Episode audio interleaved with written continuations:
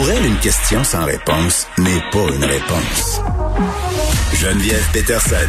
Radio. Évidemment, pendant toute la crise qu'on a traversée dans nos résidences pour personnes âgées, nos CHSLD au Québec, on a beaucoup cherché à qui la faute. Et là, euh, on a discuté du principe d'imputabilité parce qu'à un moment donné, quand il y a des manquements dans des organisations, puis on a, on a aussi discuté dans le cadre euh, de ce qui s'est passé aussi dans certaines histoires avec la DPJ, euh, faut qu'il y ait des gens qui soient responsables euh, et qui paient entre guillemets, euh, peut-être que c'est un mot un peu trop fort, mais qui, qui répondent à des questions, si on veut. Euh, pour les gestes qui sont posés, pour les conséquences euh, funestes dans ces deux cas, dans le cas des CHSLD et à la DPJ, il y a des enfants qui sont décédés. Des gens doivent répondre justement de leurs actes, euh, expliquer pourquoi euh, telle situation a été gérée ou pas. Et par rapport à la COVID-19, quand même, le Québec qui a affiché le pire bilan quand même au pays là, lors de la première vague. On a eu 5700 décès. Et le premier ministre François Legault, lors de sa tournée des régions dimanche, a insisté sur ce principe d'imputabilité-là euh, dans les CHSLD suite à, des éclosions, au nombre morts euh, qu'il y a eu. Et on veut justement que les PDG du réseau de la santé deviennent imputables. On en parle avec Louis Demers, professeur titulaire à l'École nationale d'administration publique du Québec. Donc, l'ENAP, Monsieur Demers, bonjour. Bonjour.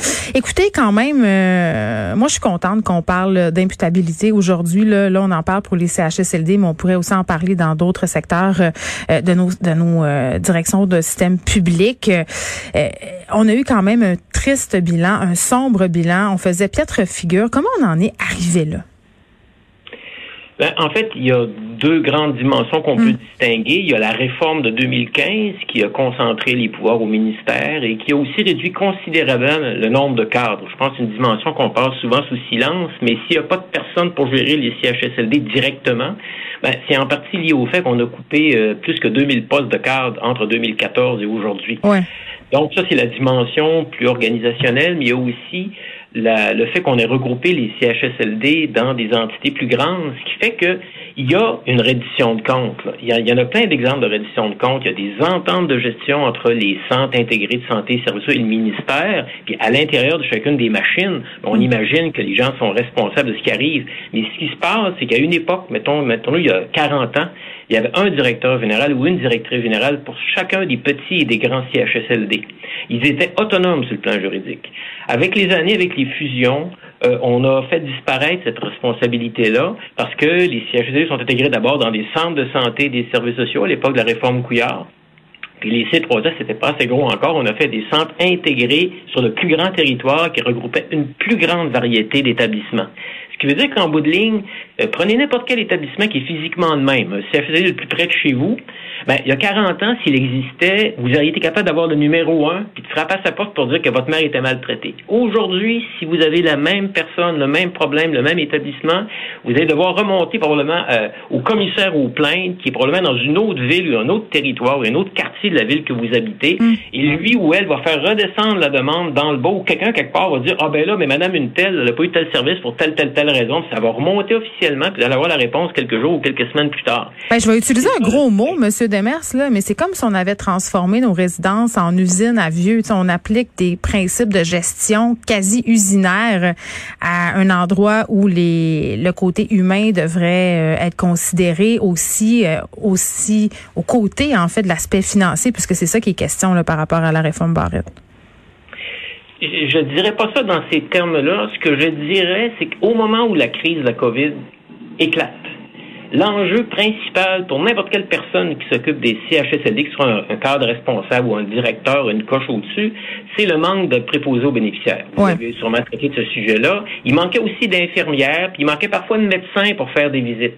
Donc, c'est ce déficit de personnel, on peut dire que c'est lié au, au, mode de gestion, c'est des conditions de travail tout le monde le dit à tort et à travers et à juste titre, les conditions de travail des préposés aux bénéficiaires étaient médiocres et leur salaire était inférieur à ce qu'il devait être. Ça, on s'entend tous là-dessus. Mm. Mais ça, c'était le contexte de, de l'époque. Donc, les pratiques de gestion étaient ni plus ni moins humanistes qu'avant. On essaie même d'améliorer l'approche, par exemple, envers des personnes qui ont des problèmes d'Alzheimer, d'améliorer les compétences du personnel, de savoir comment, comment bien s'en occuper. Mais c'est dans la manière hiérarchique, bureaucratique, avec des indicateurs que là, on pourrait trouver une responsabilité parce que au moment, j'ai consulté l'entente de gestion des centres de santé services des CIUS de l'année dernière, puis le gros enjeu, c'était améliorer le nombre de personnes âgées qui avaient des évaluations à jour de leur situation. C'est pas mauvais en soi, mais quand il y a une, épidémie qui sévit, une pandémie qui frappe, ça n'a pas rapport ce genre d'amélioration-là. Il manque de personnel et les cadres que le ministre, le premier ministre Legault accuse, je serais curieux de leur ils n'ont pas la parole, ces gens-là. Ils, doivent, ils ont devoir d'allégeance envers leur employeur. Mais moi, ça me fait rire qu'ils accusent les cadres, M. Demers, parce que quand même, une des choses qu'on a appris, c'est que plusieurs CHSLD n'en avaient justement pas de cadre de patron. Et là, on les blâme. je veux dire. Ben, je me rappelle d'un commentaire qui avait été fait dans, un journal par un, PDG, justement. Il racontait les enjeux éthiques donc, la, règle du ministère qui est descendue du pipeline, c'est, écoutez, ça prend de l'équipement de protection, ça prend des gens zone, zone chaude, zone froide, etc. Ouais. Il ben écoutez, moi, j'ai pas de personnel. C'est quoi mes options? Je donne pas le service, puis la personne a aucun, a rien, mange pas, et pas lavé ni rien, ou, bien bien quelqu'un qui est à risque d'avoir l'épidémie. C'est que ça, quand tu es ministre, premier ministre en haut, t'as pas les mains dedans. Là. Fait que c'est difficile. Toi, qu'est-ce que tu aurais fait à ta place? Je suis pas certain que c'était ce serait aussi simple. Oui, puis en plus le principe euh, d'imputabilité, c'est pas non plus une panacée là. Par exemple, euh, si on tient imputable les PDG euh, d'organismes publics, là, CHSLD et tout ça, ça touchera pas ceux qui s'occupent d'établissements privés. Là, si on pense entre autres à ce qui s'est passé à la résidence Aaron, c'était un lieu privé, ça aurait rien changé là. Ben, on pourrait même prendre l'argument à l'envers. Il y a un DG dans cet établissement-là. J'imagine. Il, y, a, un cadre responsable, le propriétaire, bon, supposément qu'il y, a un passé un peu douteux. Ben, il y a des plaintes et des plaintes et des plaintes. C'est ça. Mais il y avait quelqu'un sur le plancher, lui ou elle est imputable. Qu'est-ce que ça a changé? Il n'y a pas eu, les cas se sont répandus partout pour les mêmes raisons, manque de personnel. Il y a des gens qui s'en sont mieux tirés tant dans le public que dans le privé, conventionné ou non conventionné, parce qu'ils avaient une équipe plus aguerrie, parce qu'ils avaient plus de personnel. Mais on peut pas former une équipe juste avec des excellents joueurs. Il y a toujours des endroits où c'est moins bien, l'édifice est plus vieux, il est délabré, c'est difficile d'avoir des zones séparées. Et ça, c'est pas la faute des individus. Il y a une partie qui leur revient, c'est clair, mais c'est très facile à à, canaliser ça vers des gens qui peuvent pas se défendre. Les cadres intermédiaires sont pas en mesure de se défendre. Ils n'ont pas de syndicat pour faire la grève. Ils n'ont pas de moyens. Fait qu'ils se font taper dessus et ils, essaient de passer à travers la tempête en gardant leur morale, ce qui est pas évident. Donc, c'est une partie de la solution. La grosseur des résidences aussi, on pourrait en discuter, là. Oui, ben ça c'est un autre enjeu, c'est-à-dire que les, les problèmes d'aujourd'hui résultent des décisions d'hier. Ouais. Euh, le CHSLD, qui est anciennement des centres d'accueil ou des centres hospitaliers de soins de longue durée, c'est des affaires qui ont été construites dans les années 20, 30, 40. Oui, mais là, on veut faire des méga résidences. C'est pas juste un problème passé. Là, on s'en va vers ça. Ben, que Mme Blais a proposé, c'est quelque chose d'un peu différent. La les maisons des aînés, hmm. ça se distingue des CHSLD parce que c'est plus petit, c'est regroupé en îlots, à peu près de 12 résidents. 12 locataires, 12 personnes. Donc, les risques de diffusion d'une maladie sont beaucoup moindres et c'est un milieu plus humain qui ressemble davantage à ce qu'on a dans les petites résidences privées pour aînés, un milieu familial avec toujours les mêmes personnes qu'on côtoie. Et ça, c'est sûrement un progrès. Sauf qu'à 500 000 le, le, la porte, comme on dit dans le jargon, c'est pas une solution qui est viable. Le nombre de personnes âgées de 75 ans et plus va doubler en 20 ans. Oui, puis je me demande si ça va pas être comme le lab école, c'est-à-dire qu'il va en avoir cinq, puis le reste, ça va être comme avant, je veux dire. Ben, c'est ça, mais c'est-à-dire que le modèle, il va être assez probablement. Je sais pas, j'ai pas vu moi les, les quelque chose de très très précis. Il y a un an, la ministre a développé, a montré un peu des, des, belles résidences avec plein de vitrines, puis du mm. monde qui ont l'air heureux, puis des jardins. Mais euh, comme une pub de condo. Ouais, exactement. Ça ressemble un peu à ça, un milieu plus humain. On, imagine que moi, euh, si j'étais, j'avais 85 ans, j'aimerais probablement vivre là-dedans, mais qu'en est-il des 90% des personnes âgées qui vivent dans des vieux CHSLD ou qui ont juste pas accès à des places en soins de longue durée? Là? Ça, ces gens-là, on n'a pas de solution à leur proposer. le doublement du nombre de personnes de 75 ans et plus, c'est pas un point de détail. Là. il faut travailler sur toute la chaîne des services, la prévention, la promotion de la santé, les services à domicile et ainsi de suite. Fait ce bout-là de l'équation, les, les CHSLD, c'est le bout de la ligne, si on peut dire ça comme ça. C'est là où les gens aboutissent quand ils n'ont plus on ne leur offre pas de moyens pour demeurer chez eux. Puis en terminant, Monsieur Demers, moi je me demande, là, on a mis euh, Christian Dubé, euh, qui était avant au Trésor, là, on le sait. Euh, on, l'a mis pour gérer ça. Il y a une mentalité un peu plus d'entrepreneur. Ben, en tout cas, c'est l'idée que je m'en fais. euh, puis c'est pas juste moi. Est-ce que ça va aider ou est-ce que ça va nuire?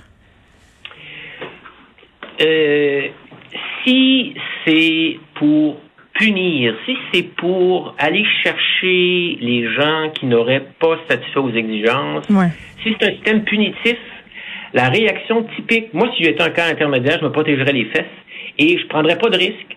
Je ferais ce qu'on me dit de faire. Quand ça n'a pas de bon sens, je le ferais pareil. Puis s'il y avait des affaires intelligentes, je les ferais pas parce qu'elles ne sont pas demandées. Fait que c'est très dangereux d'être. On a déjà une reddition de compte extrêmement lourde et ça donne les résultats que ça donne, mais s'il n'y a pas personne de responsable, même si on ajoutait un, un directeur de CHCD responsable, il se trouve être trois niveaux en dessous du PDG de son organisation, qui est lui-même en dessous du ministre de la Santé. oui, les cadres intermédiaires, les cadres de papier, là, tout le monde sait ça. Ben, les cadres intermédiaires, c'est du monde qui sont extrêmement importants. C'est du hein? monde qui sont généralement d'anciens employés qui ont gradué parce qu'ils étaient bons, parce qu'ils avaient le goût, euh, ou parce que les gens devaient être capables de faire ça, vas-y donc. Et ces gens-là sont pas beaucoup plus payés que, que les, les, employés. Ils ont souvent les mains liées. C'est ça, ils ont les mains liées, puis, puis les, un directeur de, de CHSLD, c'est pas un cadre intermédiaire, il commence à être assez haut dans la pyramide, il y a des, au moins un niveau de cadre en dessous de lui. Donc, cette personne-là va devoir elle-même administrer, demander des comptes à ses cadres intermédiaires, puis à son personnel. Je suis pas sûr qu'on résout grand-chose. L'idée, c'est donner plus de flexibilité aux gens du terrain, donner-leur des grandes orientations. Il y a personne qui veut que les gens meurent. Tu sais, tu veux pas te coucher le soir en disant, mais il y en a quatre de morts dans mon CHSLD aujourd'hui. Il y a personne qui veut ça. Donc, quand même que tu forcerais dans ce sens-là, s'enfoncer une porte ouverte. L'idée, c'est, donne-moi des moyens. Donne-moi du personnel, donne-moi du budget pour que j'engage des gens. Donne-moi des, des, des, Je vais être responsable quand j'aurai les moyens. Parce que si on crée un poste de directeur de CHSLD qui n'a pas plus de moyens et de liberté que la personne qui occuperait le poste aujourd'hui, ça change rien. Puis d'avoir un indicateur dit si tu n'as pas de réussite, tu perds ta job. On n'a pas gagné grand-chose non plus. c'est là où euh, Christian Dubé pourrait utiliser justement ses capacités de gestionnaire. À Louis Demers, merci, professeur titulaire à l'ENAP. Au revoir.